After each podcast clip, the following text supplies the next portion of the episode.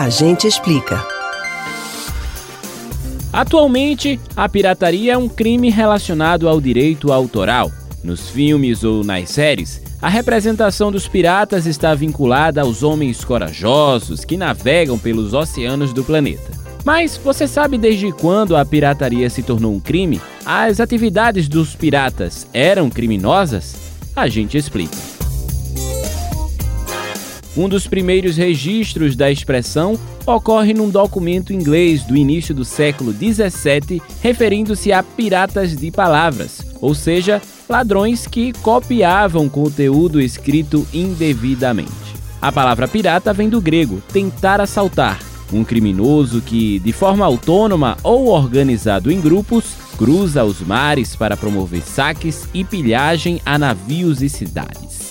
Embora nos filmes e até na literatura exista uma romantização dos piratas, a atividade da pirataria não tem os benefícios apresentados nos romances. As embarcações da época tinham um ambiente péssimo, com más condições de higiene e saúde, alojamento inadequado a todos os tripulantes, quantidade limitadíssima de alimento e instabilidade da rotina.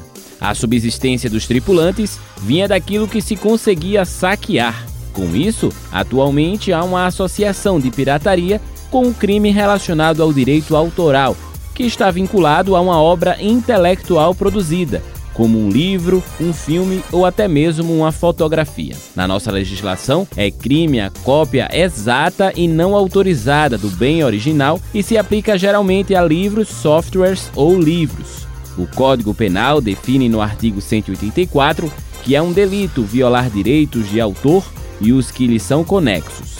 Existe ainda o produto falsificado, que é a imitação de calçados, bolsas, perfumes e outros produtos vendida por um preço bem menor do que o dos originais. Você pode ouvir novamente o conteúdo desse ou de outros A Gente Explica no site da Rádio Jornal ou nos principais aplicativos de podcast: Spotify, Deezer, Google e Apple Podcasts. Kevin Paz para o Rádio Livre.